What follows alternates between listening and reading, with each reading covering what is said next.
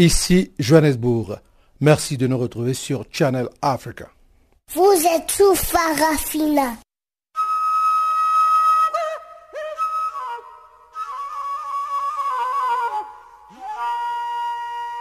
Farafina. Farafina. Terre de soleil. Farafina. Farafina. Un magazine d'infos africaine. Présentation Jacques Kouakou.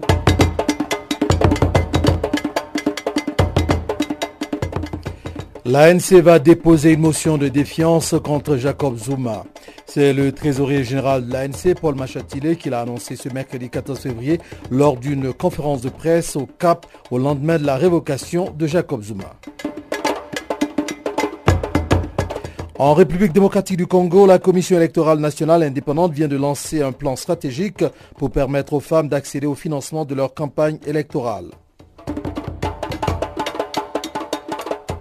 Et puis après Haïti et le Tchad, le scandale entourant l'ONG Oxfam s'est étendu mardi avec de nouvelles accusations, cette fois de viol contre certains de ses employés au Soudan du Sud.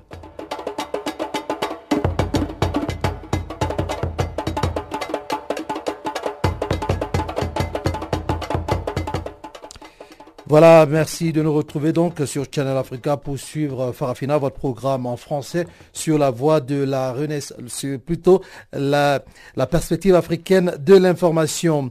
Ce sont là quelques titres que nous allons décortiquer tout à l'heure pour vous dans la page magazine. Mais avant que d'y arriver, voici tout de suite le bulletin d'information que vous présente Guillaume Cabissoso.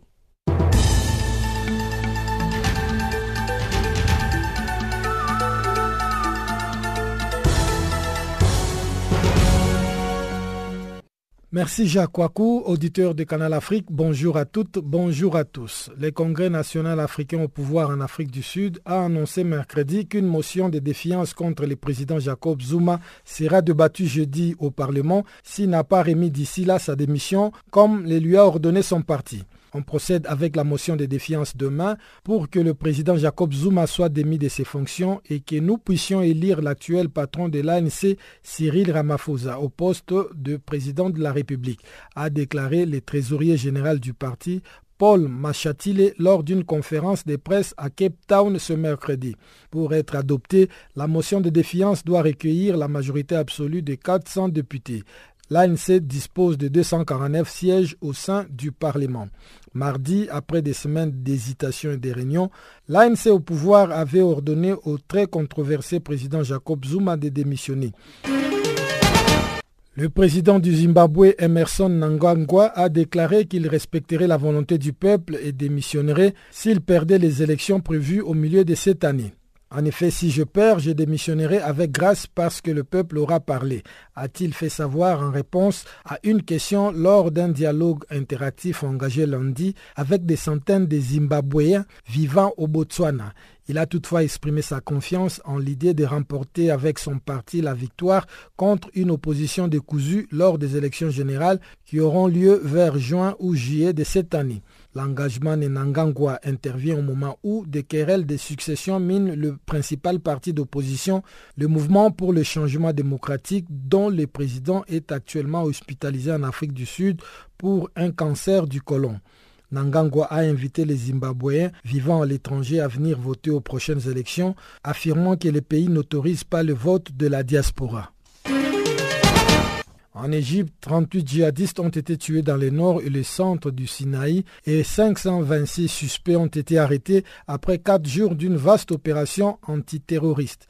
L'armée a lancé vendredi une campagne d'ampleur pour nettoyer le Sinaï, le delta du Nil et le désert occidental où, depuis la destitution par l'armée du président islamiste Mohamed Morsi en 2013, les forces de sécurité affrontent des groupes extrémistes qui ont fait des centaines de morts parmi les soldats, les policiers et les civils.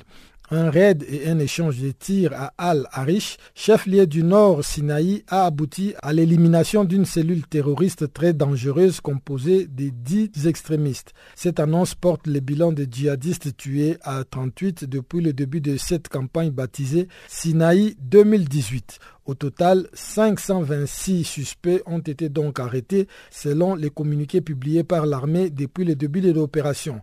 Plusieurs caches d'armes, véhicules ou encore des champs de cannabis et d'opium ont par ailleurs été détruits. Au Cameroun, on sait désormais où se trouve Namata Diteng qui a disparu depuis dimanche. L'officier aurait été enlevé par les sécessionnistes anglophones. C'est ce qu'a reconnu sur les réseaux sociaux Ayaba Lucas Cho, un des leaders de la contestation anglophone.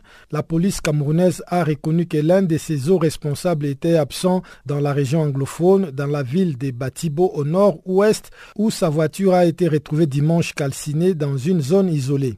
Il avait été dépêché dans la région pour s'assurer du bon déroulement des préparatifs de la célébration de la journée de la jeunesse du 11 février dans la région. Mais difficile de confirmer ou d'infirmer la déclaration d'Ayaba Lucas puisque des médias locaux rapportent pour leur part que l'officier a été kidnappé par des hommes armés non encore identifiés et conduit dans une direction inconnue. En République démocratique du Congo, le président de la Commission électorale nationale indépendante a annoncé mardi que sans utilisation des machines à voter, il ne serait pas possible d'organiser les élections du 23 décembre 2018. Corneille Nanga répondait à une question sur la position des États-Unis qui se sont opposés la veille à l'utilisation d'un système électronique des votes en République démocratique du Congo. Lundi, les États-Unis avaient en effet affirmé leur opposition à un système électronique des votes pour la triple élection présidentielle, législative et provinciale du 23 décembre prochain, alors que sept membres du Conseil de sécurité pressaient le président Kabila d'annoncer qu'il ne sera pas candidat à la prochaine présidentielle. Pour les États-Unis, un tel recours représente un risque colossal, raison pour laquelle ils souhaitent les recours à de bulletins papier pour qu'il n'y ait pas de doute sur les résultats.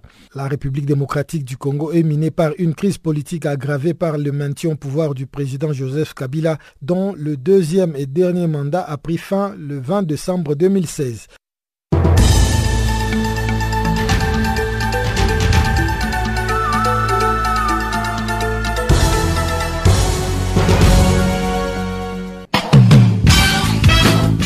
Du nouveau sur Channel Africa. Parafina, votre programme en français change d'horaire sur nos différentes plateformes.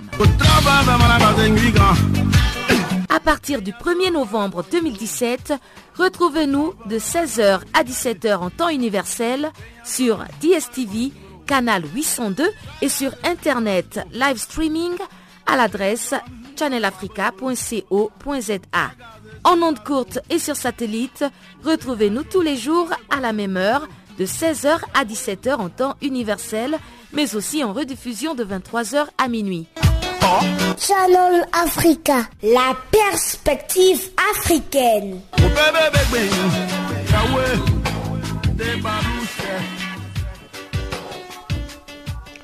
Voilà, Farafina aujourd'hui est mise en onde pour vous par Adrienne Kenny. Commençons maintenant avec la page magazine en parlant de l'ANC, l'Afrique du Sud. Donc, eh bien, il faut dire que c'est le trésorier général de l'ANC, Paul Machatilé, qui a annoncé ce mercredi euh, que l'ANC va déposer une motion de défiance contre Jacob Zuma. Eh bien, lors d'une conférence de presse au Cap, au lendemain de la révocation de Jacob Zuma, c'est cette annonce qui a été faite. Le parti déposera donc ce jeudi devant le Parlement une motion de défiance contre Jacob Zuma si celui-ci n'a pas démissionné avant. Nous ne pouvons plus faire attendre l'Afrique du Sud. La décision doit être mise en œuvre et nous devons procéder au processus parlementaire, a argué Paul Mahachatilé, qui a précisé que l'ANC prendra attache avec les autres partis, notamment ceux qui, dans l'opposition, ont déposé de précédentes motions de défiance contre Zuma.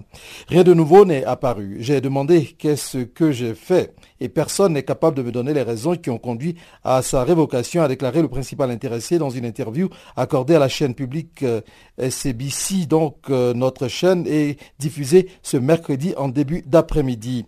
C'est très injuste que ce sujet doit soulever en permanence, a également déclaré Jacob Zuma dans ce long entretien au cours duquel il a plusieurs fois répété son sentiment que le comité national exécutif appelé la NEC de l'ANC avait pris une décision sans preuve. Je veux que l'on puisse me dire euh, ce que j'ai fait de mal, a-t-il martelé, laissant clairement entendre qu'il n'avait pas l'intention de démissionner avant l'ultimatum lancé par son parti qui expire ce jeudi. Le président sud-africain a par ailleurs assuré qu'un communiqué sera diffusé dans le courant de ce mercredi après-midi. Depuis son élection à la tête de l'ANC en décembre, le vice-président Cyril Ramaphosa cherche à pousser vers la sortie le président sud-africain Jacob Zuma éclaboussé par des affaires de corruption afin d'éviter une catastrophe probable aux élections de 2019. La direction de l'ANC s'est finalement décidée ce mardi à exiger le départ de Zuma après des semaines de tractations et d'atermoiements, mais sans imposer de calendrier précis. Selon le secrétaire général du parti, Ace Magashule, le président a accepté le principe de se retirer, mais à ses conditions dans un délai de 3 à 6 mois, ce que l'ANC juge inacceptable. Nous ne lui avons donné aucune date butoir, mais je sais que le président va répondre demain, en parlant donc d'aujourd'hui, à l'ordonnance du parti de quitter le pouvoir, a précisé Magashule. Magashule plaide en faveur d'une solution à l'amiable. Nous le respectons comme un chef qui a contribué au combat de libération, notamment contre l'apartheid. Il n'y a aucune raison de lui l'humilier dans la même situation en 2008, Thabo avait obtempéré sans réchigner. C'est donc en théorie la fin pour Jacob Zuma. Mieux, depuis plusieurs jours, le président sud-africain n'a cependant aucune obligation juridique de respecter la décision de son parti. S'il refuse de partir, seule une motion de défiance adoptée par le Parlement sud-africain lui imposerait de partir. D'après Ben Payton, analyste au cabinet Mark Croft, la décision de l'ANC a signé son arrêt de mort politique. Il n'a pas d'échappatoire possible. S'il refuse de démissionner, il sera contraint de partir par un vote de défiance qu'il est sûr de perdre. Mais la résilience démontrée à plusieurs reprises par Jacob Zuma depuis le début de la crise incite à la prudence. Lundi soir encore, il a opposé une fin de non-recevoir à Cyril Ramaphosa, venu personnellement dans sa résidence de Pretoria lui le prier de se retirer. Le président était très arrogant il a dit qu'il n'irait nulle part parce qu'il n'a rien fait de mal, a expliqué un membre de la direction de l'ANC cité par la presse locale. Pour l'opposition, cet épisode est la preuve de la faiblesse du nouveau patron de l'ANC qui réclame la dissolution du Parlement et des élections anticipées. Le fait que Jacob Zuma reste président et garde le pouvoir a déploré le chef de l'Alliance démocratique, le DIE, Moussi Maïmane. L'ANC a été humilié par Jacob Zuma, a renchéri la principale centrale syndicale du pays, le COSATU. Le temps est venu pour l'ANC de mettre fin à ce théâtre politique lamentable, a-t-elle ajouté. Nous pensons que par cette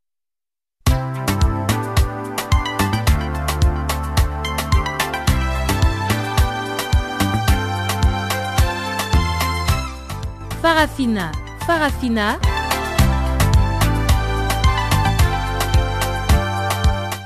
L'actualité panafricaine en français? Ah bon? Mais oui, c'est tous les jours de lundi à vendredi, 16h GMT. Sur Channel Africa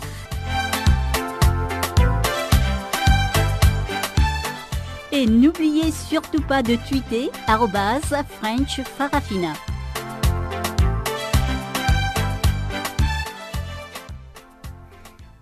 Voilà, continuons notre programme maintenant avec la RDC. Plusieurs réactions d'indignation en RDC au lendemain de la déclaration du président de la Commission électorale nationale indépendante, la CENI.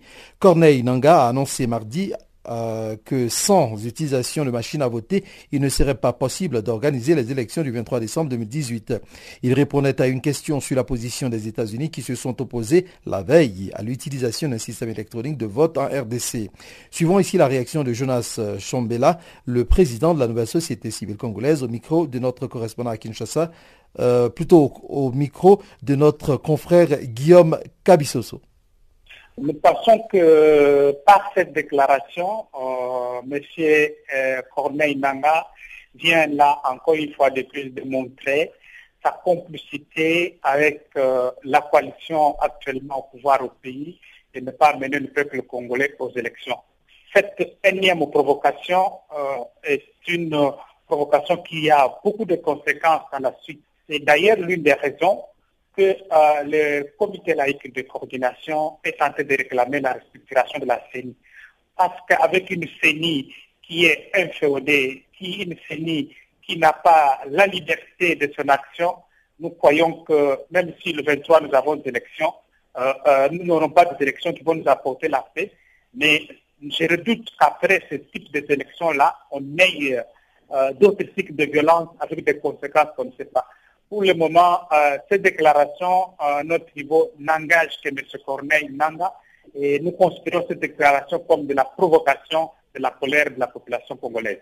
Et que faites-vous finalement des raisons avancées par euh, le président de la commission électorale indépendante pour euh, justifier l'utilisation de ces machines à voter? Ces euh, arguments qu'il avance ne tiennent pas pour plusieurs raisons. D'abord, nous avons déjà une traduction avec le bulletin en papier donc, nous pouvons encore nous adapter très facilement à ce type de bulletins-là. Les nouveaux bulletins, il faut l'expliquer à la population sur du travail, sur du temps, sur de l'argent. Donc, ce n'est pas des raisons économiques pour c'est pour des raisons politiques qu'ils préconisent euh, cette machine-là.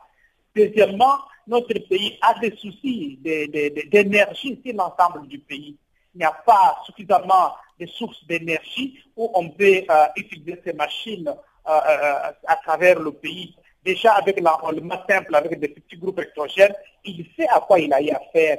Donc, l'étendue du pays, les problématiques de l'accès à l'énergie, euh, la problématique de l'apprentissage de ces gens, toutes ces histoires mises ensemble nous montrent qu'il y a un problème d'argent qui se posera réellement.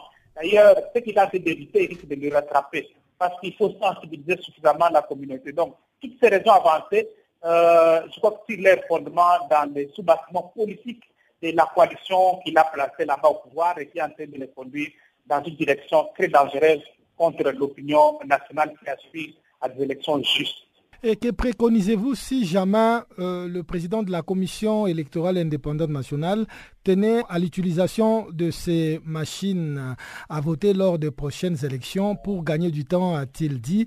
Est-ce qu'il y a moyen de trouver le juste milieu pour faire de sorte que ces élections puissent obligatoirement se tenir à l'échéance voulue? Je crois que euh, nous fondons notre démarche sur l'accord de la Saint-Sylvestre aussi euh, renforcé par euh, le travail qui a d'être développé à l'intérieur du pays à travers le comité laïque qui, dans l'une de ses revendications, demande à ce qu'on puisse restructurer la CENI. Dans son format actuel, il y a crise de confiance entre les acteurs de la CENI et la population, mais aussi ceux qui seront en compétition, il y a crise de confiance. C'est une CENI qui est devenue partielle euh, qui ne peut pas délibérer de façon impartiale euh, les résultats des prochaines élections. Donc, qu'est-ce que nous nous ferons? Ce que nous ferons, c'est que nous sommes actuellement en train de demander la démission pure et simple de leadership de la CENI qui a fait preuve de, l'esprit partisan qui ne peut pas mener la population aux élections. Donc, euh, nous, dans nos prochaines démarches, c'est demander sa démission. S'il faut forcer la porte, nous sommes en train de voir dans quelle mesure par les structures qui, où il était issu, comment nous pouvons euh, réactionner ce travail. Donc à ce stade, euh, nous n'avons plus foi à ce leadership et nous pensons mener une campagne contre cette CENI et qu'on puisse obtenir une CENI restructurée qui sécurise tout le monde et toutes les parties prenantes.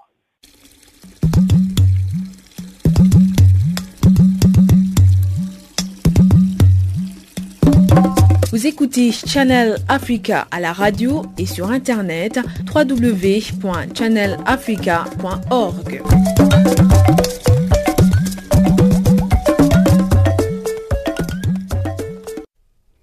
Restons encore en RDC qui domine notre actualité aujourd'hui pour dire que la Commission électorale nationale indépendante vient de lancer un plan stratégique pour permettre aux femmes d'accéder au financement de leur campagne électorale.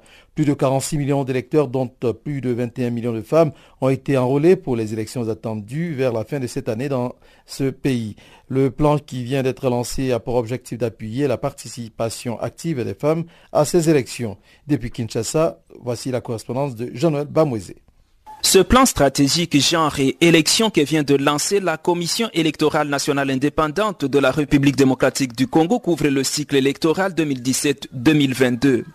Un document très important dont le contenu vise à permettre aux femmes de ce pays justement de mobiliser les moyens financiers de battre campagne pour les élections dont la présidentielle, les législatives nationales et les législatives provinciales sont prévues le 23 décembre selon le calendrier électoral en cours. Parmi les partenaires qui viennent de recevoir ce plan figurent les confessions religieuses. Le document constitue une boussole et un outil pouvant permettre à la femme d'avancer. Gérardine Kassongo est questeur de la En remettant ce document au moment des confessions religieuses, nous visons que ce plan d'action soit vulgarisé à travers euh, nos partenaires pour que puisse y trouver gain de cause, comment les femmes vont se prendre en charge lors des élections qui pointent à l'horizon. Nous espérons que le minimum sera fait afin qu'il n'y ait pas de prétextes comme quoi nous n'avons pas de possibilités pour pouvoir nous présenter aux élections. Ce plan d'action, c'est un outil, c'est une boussole qui va permettre à cette femme candidate d'aller de l'avant. C'est un instrument que nous allons utiliser pour que ceux qui ont la bonne volonté de nous aider nous ouvrent les portes. C'est aussi un moyen d'avoir les financements par excellence parce que les femmes prétendent être pauvres. Nous avons élaboré ces plans justement pour leur donner la chance d'avoir un peu de moyens pour pouvoir se présenter aux élections. Il faut quand même un minimum de moyens financiers. Nous sensibilisons les mamans. Il n'y a pas que les moyens financiers, donc il y a d'abord la volonté politique qui peut vous amener à vous présenter et réussir. Ce plan stratégique vient d'être lancé environ deux semaines après la clôture de l'enrôlement des électeurs sur toute l'étendue du territoire de la République démocratique du Congo. Une opération dont les travaux ont officiellement pris fin le 31 janvier dernier. La CENI a enrôlé plus de 46 millions d'électeurs, dont plus de 21 millions de femmes attendues aux urnes au mois de décembre dans les différentes circonscriptions électorales du pays. Écoutons plutôt toutes les précisions qu'apporte le président de la Commission électorale nationale indépendante, 46 millions 21 454 électeurs enrôlés à la date du 29 janvier 2018, dont 24 millions 234 231 196 hommes et 21 millions 790 257 femmes, ce qui représente un taux de réalisation globale de 111,9% par rapport aux électeurs attendus. En ce qui concerne ces dernières statistiques des électeurs enrôlés, nous soulignons qu'il s'agit ici des données brutes qui sont soumises à la centralisation et au traitement en vue de consolider le fichier électoral de manière à assurer le principe de l'unicité de chaque électeur dans le fichier électoral. Les opérations d'identification et d'enrôlement des électeurs ont été émaillées de certaines difficultés dont les plus éprouvantes ont été les pertes en vies humaines. Des pertes en vies humaines, effectivement, c'est surtout dans les provinces de l'espace Kassai, dans le centre du pays, que plusieurs cas ont été enregistrés suite aux violences et insécurités provoquées par la milice du chef coutumier Kamwina Sapu. C'est d'ailleurs la situation qui a retardé le processus électoral et surtout l'opération d'enrôlement des électeurs pour aller aux élections tant attendues ici en République démocratique du Congo. Jean-Noël Bamoïse pour Canal Africa Kinshasa. Farafina. Farafina. Terre de soleil. Farafina. Farafina. Un magazine d'infos africaine. Un autre élément relatif à la RDC. Le Haut Commissariat des Nations Unies pour les réfugiés se dit attristé par la mort de quatre réfugiés qui se sont noyés lorsque le bateau en partance pour l'Ouganda a fait naufrage sur le lac Albert. Selon le HCR, plus de 22 000 Congolais ont traversé le lac la semaine dernière. Des milliers d'autres sont rassemblés sur ces rives en attendant de pouvoir effectuer la traversée afin de fuir les violences intercommunautaires et des affrontements entre groupes armés et l'armée dans la province de l'Ituri en République démocratique du Congo. Cécile Pouilly, porte-parole du HCR, nous en dit plus ici au micro de Alpha Diallo de la radio des Nations Unies. Eh bien, nous avons reçu des informations très tristes faisant état de quatre morts étant survenus dimanche dernier. C'était quatre réfugiés qui ont effectivement coulé. Ils étaient à bord d'un petit canoë qui était trop chargé avec des bagages, avec euh, différents matériels à bord et il y avait de forts vents et les passagers sont malheureusement tombés à l'eau et une seule personne a pu être secourue. Cela montre bien que la traversée du lac Albert est dangereuse et nous sommes très préoccupés par le fait que c'est une voie qui est de plus en plus euh, empruntée malgré les dangers par les réfugiés congolais qui donc veulent fuir les violences en Itourie. On sait que ce n'est pas le premier incident via le lac Albert. Il y a eu déjà ces drames en 2014. Même le 7 février dernier, il y a eu aussi deux morts. Mais pourquoi les gens choisissent finalement le lac Albert? Est-ce à dire que c'est la voie la plus facile d'accès pour l'Ouganda? Bah, comme vous le dites, hein, il y a eu un grand traumatisme lié à cet énorme incident qui était euh, survenu en 2014 avec euh, un bateau qui avait coulé faisant à peu près 200 morts. C'était là cette fois des gens qui rentraient en RDC. Donc on voit que la situation est tellement alarmante euh, côté congolais que les gens se sentent obligés de fuir euh, par tous les moyens. On parle de 22 000 personnes rien que la semaine dernière. Donc c'est vraiment des gens qui décrivent énormément de violence de l'autre côté de la frontière, des destructions de biens privés, mais surtout des attaques contre les populations civiles, des meurtres, des gens découpés à la machette, donc euh, de véritables horreurs. À ce stade, près de 22 000 Congolais ont traversé le lac Albert juste la semaine dernière. Au total, il y a plus de 34 000 réfugiés congolais en Ouganda. Avez-vous noté les mêmes tendances ce début de semaine? Cela continue en effet. On voit euh, effectivement des grands nombres de personnes qui traversent. Euh, nos collègues sur place nous montrent hein, les gens qui arrivent totalement traumatisés totalement épuisés et en grand nombre. Donc on a mis en place un système d'aide euh, pour secourir bien entendu les gens. Malheureusement, cela arrive parfois trop tard. On a eu un monsieur qui est âgé qui par exemple est arrivé en Ouganda la semaine dernière et qui est mort d'épuisement. On a aussi eu un bébé qui n'a pas pu survivre aux complications suite à sa naissance. Donc euh, c'est vraiment une situation humainement très très difficile et ces arrivées constantes représentent un véritable défi humanitaire pour nos équipes sur place. Et au-delà de ces violences et ces abus contre les réfugiés, les équipes d'HR sur le terrain notent par exemple les attaques contre les villages dans cette province euh, du Tourou. Mais qu'est-ce que ça vous pose comme problème, notamment en termes d'accès?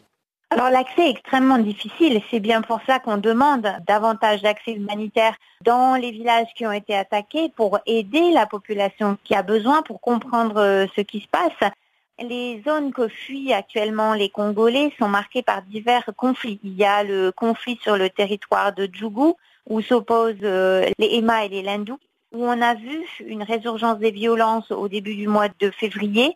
Et donc, on voit beaucoup d'insécurité dans cette zone. Et puis, on entend aussi parler d'attaques par des hommes armés contre des villages à proximité de Bounia notamment au cours du week-end dernier, avec des morts de civils et des dizaines de milliers de personnes déplacées vers Djougou et dans les territoires euh, voisins. On n'a pas de chiffres consolidés, mais on nous parle d'ores et déjà de plus de 10 000 personnes enregistrées par les autorités locales dans la seule ville de Bounia aujourd'hui. Donc ça vous montre que c'est une situation extrêmement fluide. On s'attend à d'autres arrivées parce qu'au-delà des gens qui traversent la frontière, il y a aussi ceux qui sont déplacés de manière interne et auxquels effectivement il est crucial que nous ayons accès. Cécile Pouy, dernière question. Si on a noté un afflux très important via le lac Albert sur l'Ouganda, tout de même, il y a un afflux moins important via le lac Tanganyika pour les réfugiés qui tentent d'aller au Burundi et en Tanzanie. Est-ce que vous avez une explication? Est-ce que vous redoutez aussi un nouveau pic vers ces deux pays?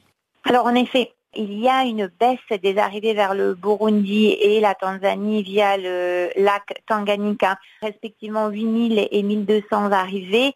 Il y a différentes hypothèses. Certaines font état d'avancée de l'armée dans son offensive contre des groupes armés à l'intérieur de la RDC puis aussi peut-être d'un manque de bateaux disponibles qui empêche donc les gens de faire cette traversée. Malheureusement, ça ne veut pas dire que les chiffres ne vont pas augmenter rapidement à nouveau parce que le conflit est extrêmement fluide. Il est difficile de prévoir comment il va évoluer et de ce fait comment vont évoluer les mouvements de population.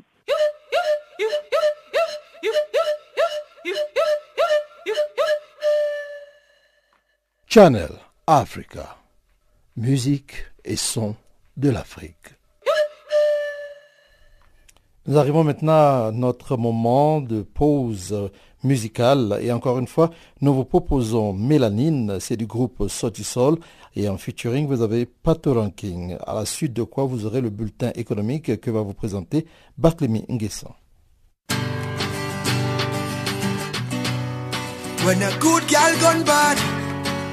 What you gonna do?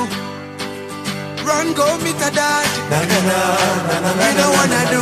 Na, na, Where this is out is all. But the ranking what best, y'all. Watch this. Love confession. Why She's a heartbreaker. She bend over backbreaker. Steaming hot water vapor. I wanna date her. She's a heartbreaker. She bend over backbreaker. Steaming hot water vapor. Boy, I, I wanna date. So tell me why you do me so. Na, na, so tell me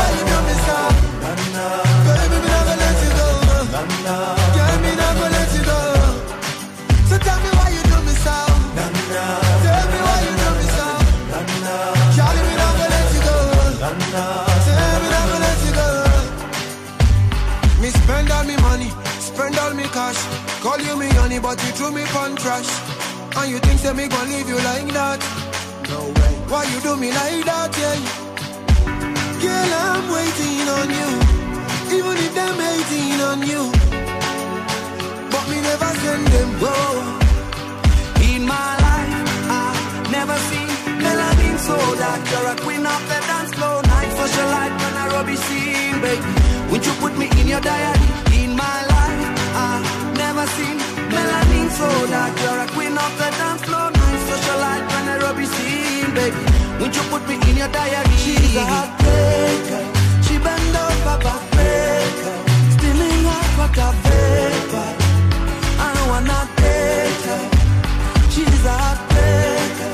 She bend over backbreaker. Steaming hot water vapor.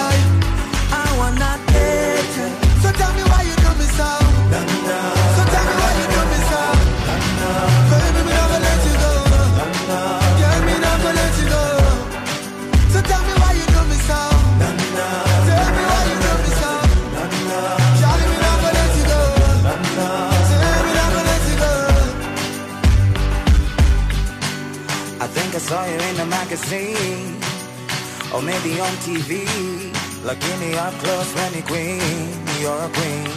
And if you know me well You know I don't kiss and tell But I want you to myself Baby. In my life, yo, me never seen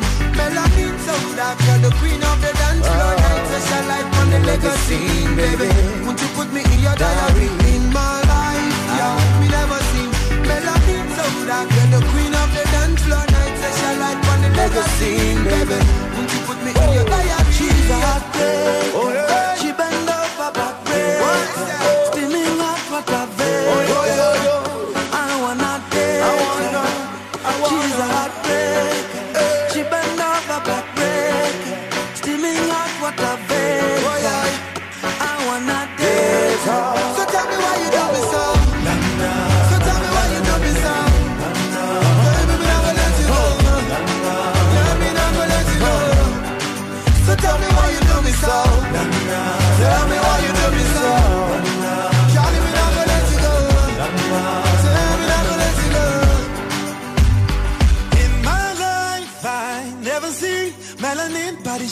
Tambourine all night. In a me head, you are the melody, baby. In a me head, you are the melody. In my life, I never seen melanin so dark. You're the queen of the dance floor night. Such a light, one Nairobi scene, baby.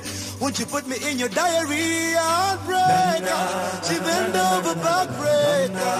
Steaming hot water vapor. I wanna date ya. She's a heartbreaker. She bend over backbreaker. Steaming hot water vapor. I wanna date ya. Yeah, yeah, yeah, yeah.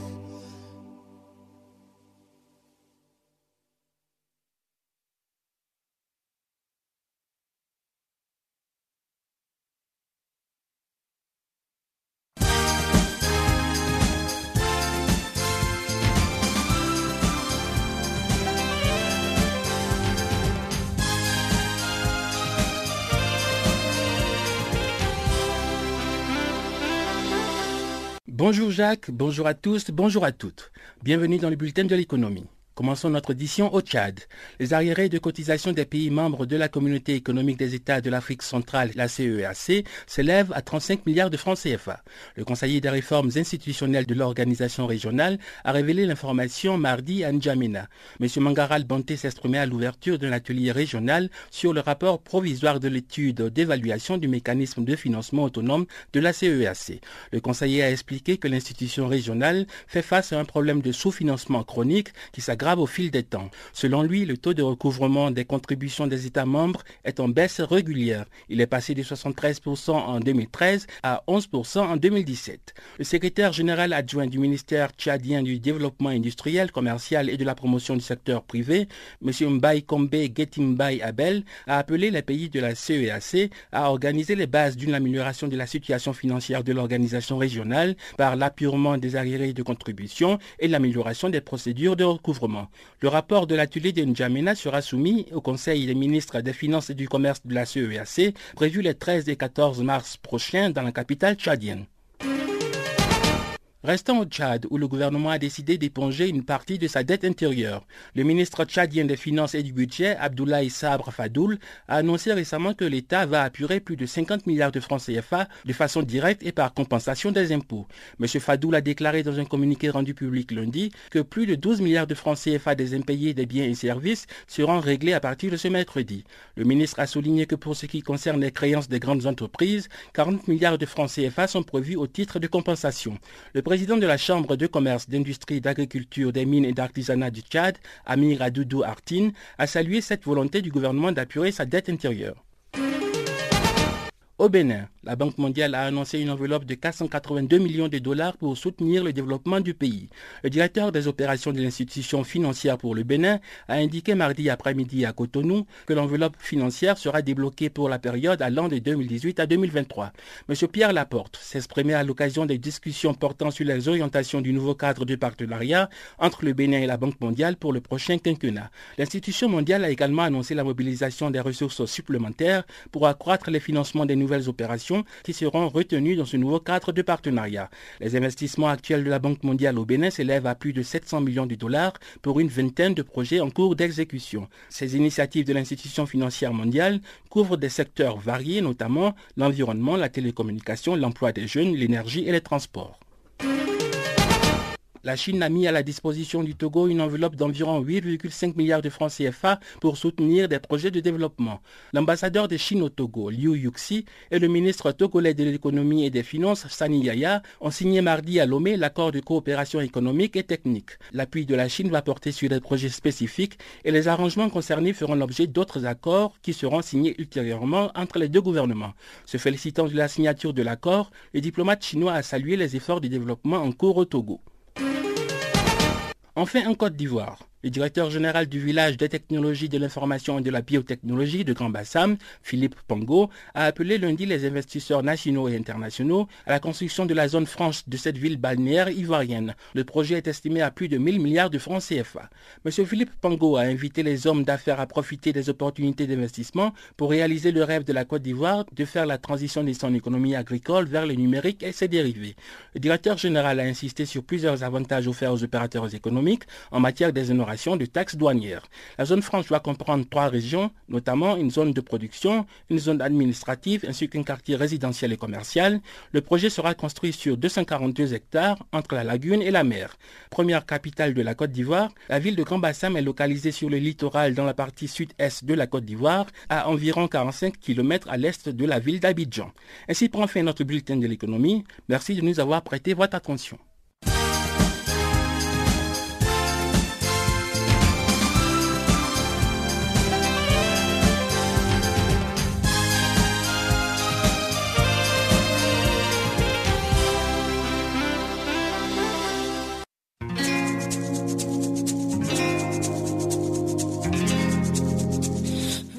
Écoutez Farafina, un programme en français sur Canal Afrique émettant de Johannesburg. Pour vos réactions à nos émissions, écrivez-nous soit à l'adresse électronique suivante farafina.channelafrica en un seul ou envoyez-nous un SMS au numéro qui suit 00 27 833 81 56 59.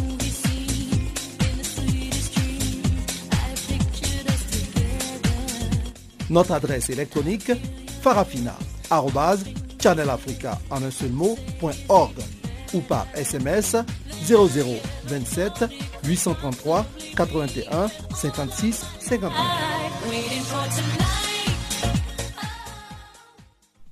Merci de nous retrouver. Si vous nous prenez en marche maintenant, sachez que vous êtes sur Channel Africa, vous suivez Farafina. C'est votre programme en français sur la perspective africaine de l'information. Continuons encore une fois avec la RDC, parlons économie pour poursuivre. Donc, en disant que 652 millions d'euros ont été gelés par les Britanniques au titre des sanctions européennes contre certains euh, dirigeants de la RDC. La somme est faramineuse. Au 30 septembre 2016, les autorités britanniques ont gelé 652 millions 41 000 euros d'avoir au titre des sanctions imposées par l'Union européenne à l'égard d'individus ou d'entités en RDC. Une information révélée le 12 février par le ministre britannique des Finances John Glenn qui répondait à une question parlementaire posée par la députée Helen Goodman. Les résultats du rapport des avoirs gelés en 2017 sont en passe d'être finalisés et ne sont par conséquent pas encore disponibles, a précisé John Glenn à la Chambre des communes. Le ministre a également pris soin de préciser que les sommes en question ne sont pas la propriété du gouvernement britannique. Les pays membres de l'Union européenne ont obligation depuis le 18 juillet 2005 de geler les avoirs de ressortissants congolais jugés responsables entre autres de violations des droits de l'homme en RDC. Il s'agissait alors de la transposition en droit européen de décision du Conseil de sécurité des Nations Unies explique euh, une source européenne. Depuis, l'Union européenne a mis en place des sanctions bilatérales en décembre 2016 et en mai 2017 et qui ont notamment visé des responsables politiques, euh, à l'image du porte-parole du gouvernement congolais, notamment M. Lambert Mende, à qui maintenant appartiennent les 652 millions 41 000 euros gelés par les Britanniques, en tenant compte de la date mentionnée par le ministre britannique, à savoir le 30 septembre 2016, les personnes dont les comptes sont gelés figurent sur la liste actualisée le 20 juin 2016 par le Conseil européen euh, par le Conseil européen. Donc, dans celle-ci figurent quatre sociétés commerciales et 31 personnes physiques, toutes liées au mouvement rebelle qui ensanglante l'Est du Congo, particulièrement riche en ressources minières depuis plus de deux décennies.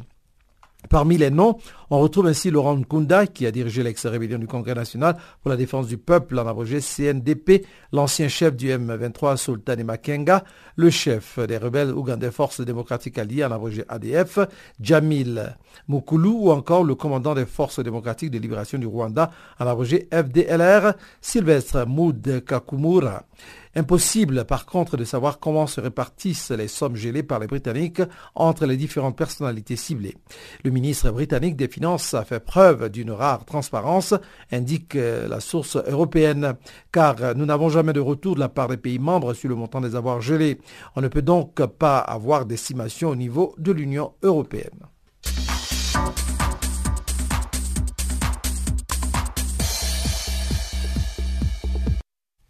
L'affaire Oxfam à présent. Après Haïti et le Tchad, le scandale entourant l'ONG Oxfam s'est étendu mardi avec de nouvelles accusations, cette fois de viol contre certains de ses employés au Soudan du Sud. De nouvelles, nouvelles accusations qui mettent en cause le fonctionnement de ce type d'organisation. Des détails avec Guillaume Cabissoso. Hélène Evans, directrice de la prévention interne à Oxfam entre 2012 et 2015, a dénoncé sur l'existence d'une culture d'abus sexuels au sein de certains bureaux faisant état de viols ou tentatives de viols au Soudan du Sud ou d'agressions sur des mineurs bénévoles dans des magasins de l'ONG au Royaume-Uni. Ces nouvelles accusations ont surgi après de révélations sur les recours à des prostituées et des potentiels abus sexuels par certains agents d'Oxfam au Tchad et en Haïti. Voilà, nous aurons l'occasion de revenir sur cet élément euh, pour vous. Euh, nous allons continuer le cours de notre programme maintenant en parlant du Togo. Quatre pays africains redynamisent le système d'alerte sur les catastrophes dans le bassin OTI. La représentation de la Banque mondiale au Togo a indiqué mardi que le Bénin, le Burkina Faso, le Ghana et le Togo ont réexaminé avec l'autorité du bassin de la Volta le système d'alerte précoce dénommé Fuse OTI. Le système couvre tout le bassin de la rivière Oti au Togo et au Ghana. Détail Barthélémy. Des experts du Bénin, du Burkina Faso, du Ghana et du Togo se sont réunis du 8 au 9 février à Lomé pour un atelier.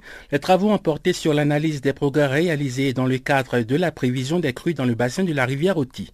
Rappelons que le fleuve Oti constitue un affluent du fleuve Volta au Ghana et au Togo. Les experts ont notamment évalué des rapports et spécifications techniques du système d'alerte précoce intitulé Fuse Oti.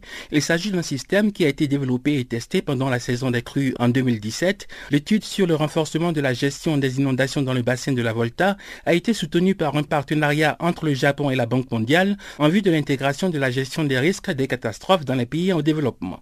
De la récente réunion des experts africains à Lomé, il a ressorti que le système FUSE-OTI a permis de fournir des informations précises sur les niveaux d'eau dans le bassin de la rivière Oti au nord du Togo et du Ghana, et cela un à deux jours avant la survenue des crues, ce qui a favorisé une meilleure coordination de l'assistance et des secours aux communautés vulnérables et victimes des inondations.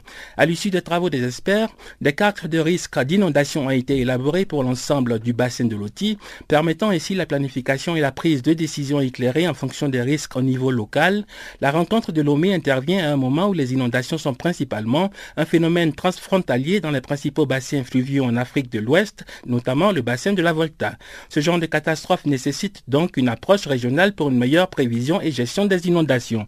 Le ministre togolais de la Sécurité et de la Protection, le colonel Dameyan Yak, a souligné que la mise à l'essai réussie des tests de prévision des crues dans le bassin de la rivière Oti a fourni un outil important pour comprendre plus rapidement la situation d'inondation et prendre des décisions pour des interventions plus rapides en cas de besoin. Selon la représentation de la Banque mondiale au Togo, le projet FIOS Oti a été initié et finalisé en juin 2017 dans le cadre du projet de gestion intégrée des catastrophes et des terres. L'initiative a permis de financer des actions prioritaires en matière de gestion durable et intégrée des terres et de l'eau, ainsi que la prévision et la préparation pour la gestion des risques de catastrophes. Le projet de la Banque mondiale a appuyé le gouvernement togolais à mieux planifier et préparer ses actions en cas de catastrophes naturelles pour lesquelles les services hydrométéorologiques adéquats sont importants. Farafina. Farafina. Terre de soleil. Farafina. Farafina. Un magazine d'infos africaine. Voilà, revenons à présent sur cet élément relatif à l'Oxfam. Après Haïti et le Tchad, le scandale entourant l'ONG Oxfam s'est étendu mardi avec de nouvelles accusations, cette fois de viol contre certains de ses employés au Soudan du Sud. De nouvelles accusations plutôt qui mettent en cause le fonctionnement de ce type d'organisation. Détail Guillaume Cabissoso. Hélène Evans, directrice de la prévention interne à Oxfam entre 2012 et 2015, a dénoncé sur l'existence d'une culture d'abus sexuels au sein de certains bureaux faisant état de viols ou tentatives de viols au Soudan du Sud ou d'agressions sur des mineurs bénévoles dans des magasins de l'ONG au Royaume-Uni.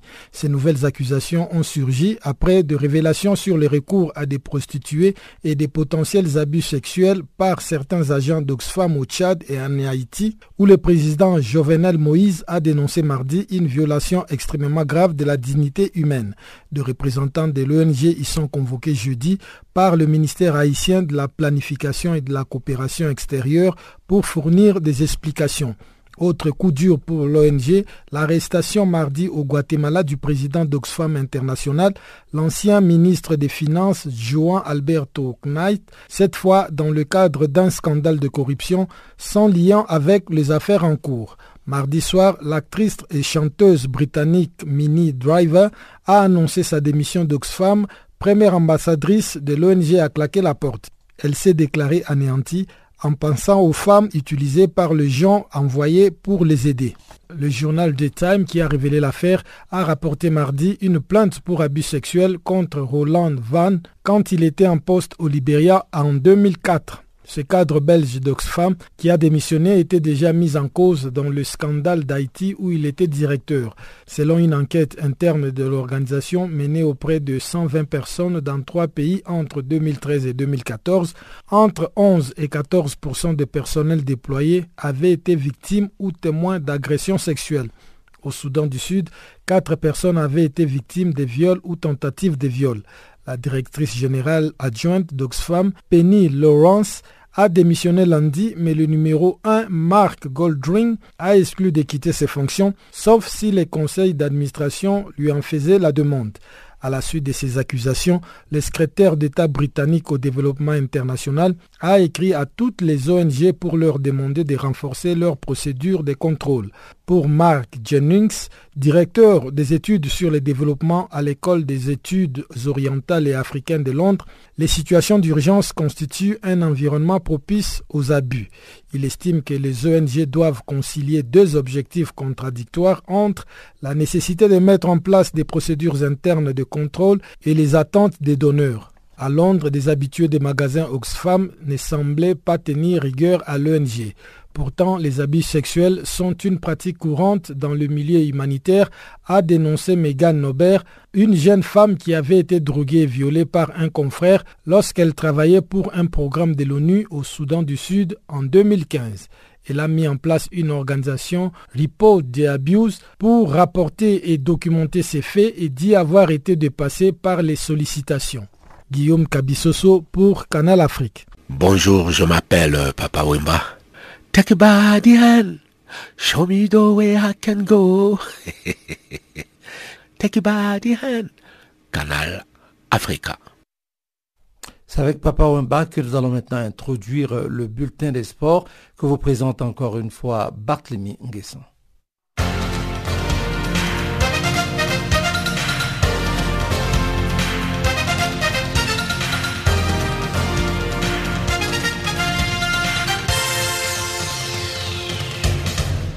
Bonjour et bienvenue à tous dans le bulletin du sport. Démarrons notre édition par du football. Les 16e de finale de la Ligue des champions UEFA se poursuivent ce mercredi. Le choc du jour est sans aucun doute l'affiche Real Madrid-Paris Saint-Germain.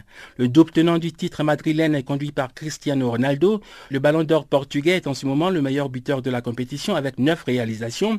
Les Parisiens avec leur trio Mbappé, Cavani et Di Maria auront fort à faire devant les merengues qui n'ont que la Champions League pour sauver une saison qui s'annonce sans trophée. Les poulains des Zidane sont éliminés de la Copa del Rey. Ils sont quatrièmes de la Liga à 17 points de leur rivaux barcelonais qui dominent le championnat espagnol.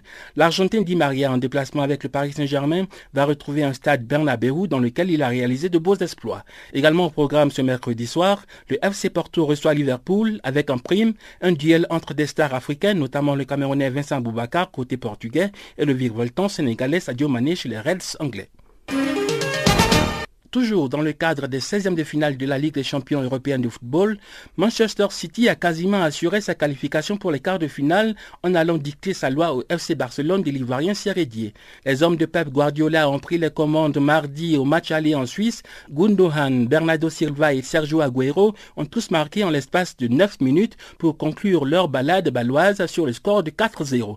La Juventus de Turin, finaliste de la dernière édition, a été accrochée à domicile par Tottenham, deux buts partout. Les Anglais ont réalisé un brillant retour au score après un départ désastreux à Turin. Dans les dix premières minutes de jeu, la Juve a pris l'avantage grâce à un doublé de Gonzalo Higuain. Le joueur de Mauricio Pochettino est vaincu depuis le 16 décembre. On réduit les scores par le très en forme Harry Kane peu avant la mi-temps. Christian Eriksen a offert l'égalisation à Tottenham à la 71e minute. Les Anglais repartent avec l'avantage de but marqué à l'extérieur qui pourrait être décisif lors du match retour le 7 mars à Wembley. Le président de la Fédération sénégalaise de football a annoncé le programme de préparation des Lions de la Tiranga en vue du Mondial 2018 en Russie. M. Augustin Senghor a dévoilé le calendrier lors d'une rencontre avec la presse sportive sénégalaise ce mardi à Dakar. Le programme de préparation comprend deux rencontres amicales dans le mois de mars, le 23 contre l'Ouzbékistan et le 27 devant la Bosnie. Le regroupement pour la Coupe du Monde doit avoir lieu au mois de mai. Un autre match amical contre le Luxembourg est prévu le 31 mai. Les Lions sénégalais vont se mesurer à la Croatie Le 8 juin. La bande de l'entraîneur Aliou Cissé va peaufiner sa préparation le 12 juin contre un dernier adversaire non encore déterminé. La semaine passée, l'équipementier Puma a annoncé un contrat de longue durée avec la Fédération sénégalaise pour l'habillement des sélections nationales. Le Sénégal va évoluer dans le groupe H pendant le mondial en Russie en compagnie de la Pologne, la Colombie et le Japon. Et puis en Côte d'Ivoire, la Coupe féminine de l'Union des fédérations ouest-africaines de football zone B démarre ce mercredi à Abidjan. Le match d'ouverture oppose le pays hôte et son voisin du Ghana au stade Champrou de Marcory. La deuxième rencontre de la poule A entre le Burkina Faso et le Niger va suivre quelques heures après. La poule B entre en action le jeudi avec les affiches Sénégal-Togo et Nigeria-Mali.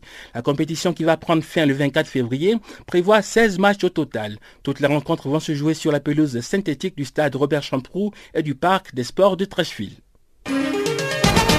Direction la Corée du Sud pour parler des Jeux olympiques d'hiver 2018. 68 athlètes dames, dont une africaine, se sont lancés mardi au centre d'Alpensia dans le cadre des qualifications pour l'épreuve de ski de fond. La Suédoise Stina Nilsson a dominé le tour devant la Norvégienne Maïka Fala et la Finlandaise Krista Parmakosi. 30 athlètes sur 68 ont obtenu leur ticket pour les quarts de finale. Malheureusement, la Togolaise Mathilde Amivi Petitjean n'a pu se qualifier. Pour sa première épreuve à Pyeongchang, elle a fini les qualifications à la 59e place. Cependant, le jeudi, la skieuse togolaise aura l'occasion de défendre une nouvelle fois les couleurs de l'Afrique en Corée du Sud lors de la compétition du 10 km. Terminons notre tour d'horizon de l'actualité sportive avec du basket aux États-Unis d'Amérique. En NBA, les Chicago Bulls se sont imposés sur la fin du match lundi devant les Magic d'Orlando 105-101. Après avoir vu fondre leur avance de 18 points dans le quatrième carton, les Bulls ont finalement su se relancer grâce notamment à Zach Lavine, décisif dans les dernières minutes de la rencontre. Lavine a marqué 18 points tandis que Laurie Markkanen en a assuré 21 pour offrir aux Bulls de Chicago leur deuxième victoire consécutive après avoir perdu 7 matchs d'affilée. À Salt Lake City, le Utah Jazz a battu San Antonio Spurs 101 à 99 grâce à Donovan Mitchell, auteur de 25 points. Le Utah Jazz remporte ainsi sa dixième victoire de rang. De son côté, New Orleans a pris le dessus face aux Pistons de Détroit 118 à 3. Les Pelicans se sont imposés grâce à Anthony Davis, auteur de 38 points et 10 rebonds. Rue Holiday et Nicolas Mirotic ont contribué à la victoire de New Orleans avec 21 points chacun.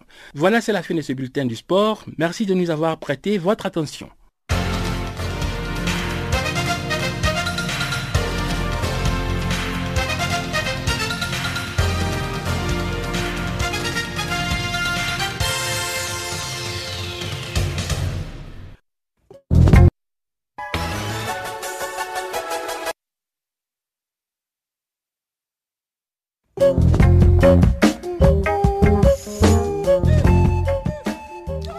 Voilà qui met un terme à Farafina pour aujourd'hui. Farafina qui a été mise en onde pour vous par Adrienne Kenny. Je suis Jacques Kouakou à ce microphone. Je m'associe à tous nos correspondants, nos collaborateurs qui nous ont aidés à mettre en onde euh, ce programme de ce jour.